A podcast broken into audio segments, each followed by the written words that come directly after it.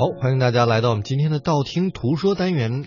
在这个单元呢，我们要感谢一下我们的网友天天想你给我们提供的资料整理。嗯今天我们要聊的是，呃，冬天最适合去的美丽的地方。嗯首先我们要推荐的是大理无量山樱花谷。这个大理南涧无量山樱花谷呢，是位于大理县南涧县无量山镇，距离南涧县城呢是五十一公里。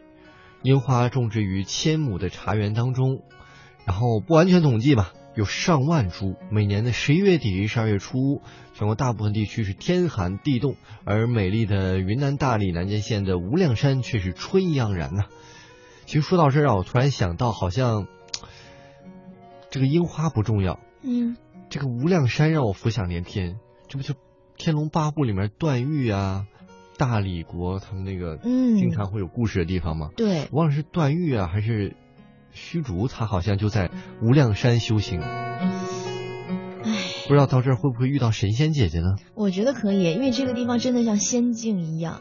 哦，据说哪天我去的时候，我告诉你一声啊。吓我一大跳，我以为你说，兴许我哪天去当一个神仙姐姐什么的。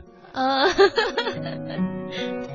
其实提到这个，我突然觉得，嗯，好像在我心目中神仙姐姐就一直必须要是李若彤那个样子的，哦后来那些都是嗯 A 货、淘宝款。对对对，哎，确实好像李若彤看起来很仙啊，对，是不是？你也认为他就是那种不去厕所、不用吃饭，然后不用睡觉的那种？反正几乎我觉得除了那个电视剧以外，他的新闻我很少看到，而且我觉得他穿时装，嗯就是现在的现在的衣服，嗯，没有那时候穿古装好看。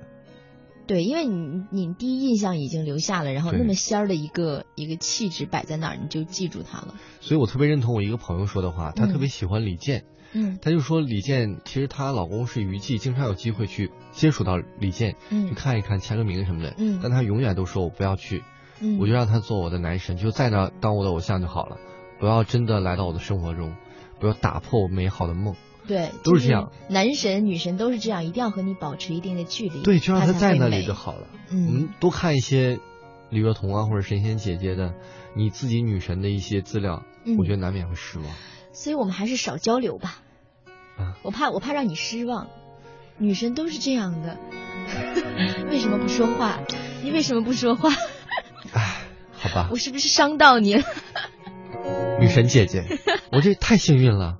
所以啊，新开一项业务，我们这个前期已经铺垫成这样了。过年期间，想要我们我身边旁边的神仙雨欣姐姐、走心妹妹的照片的话，私信我，五块钱一张。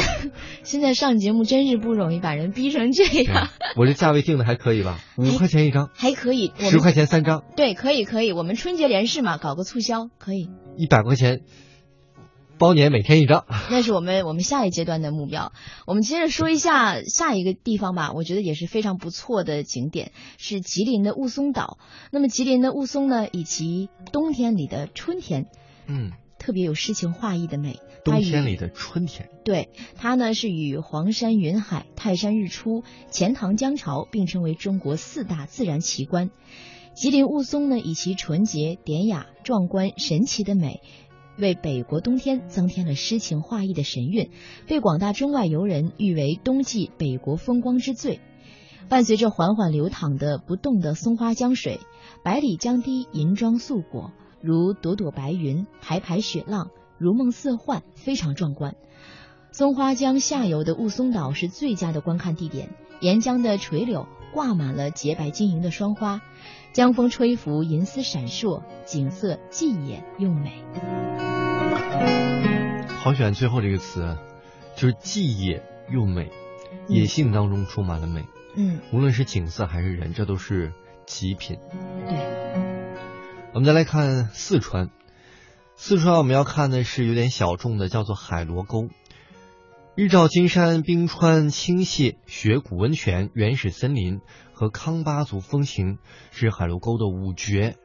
哇，这基本上都是我非常喜欢的。嗯说到了冬天呢，整个海螺沟是一片白雪皑皑，露天的温泉呢也是蒸汽滚滚腾空，原始森林当中的绿树奇花异草朦胧一片，在热乎乎的天然温泉里来欣赏雪花飞舞，估计这只有童话里面才会有的浪漫。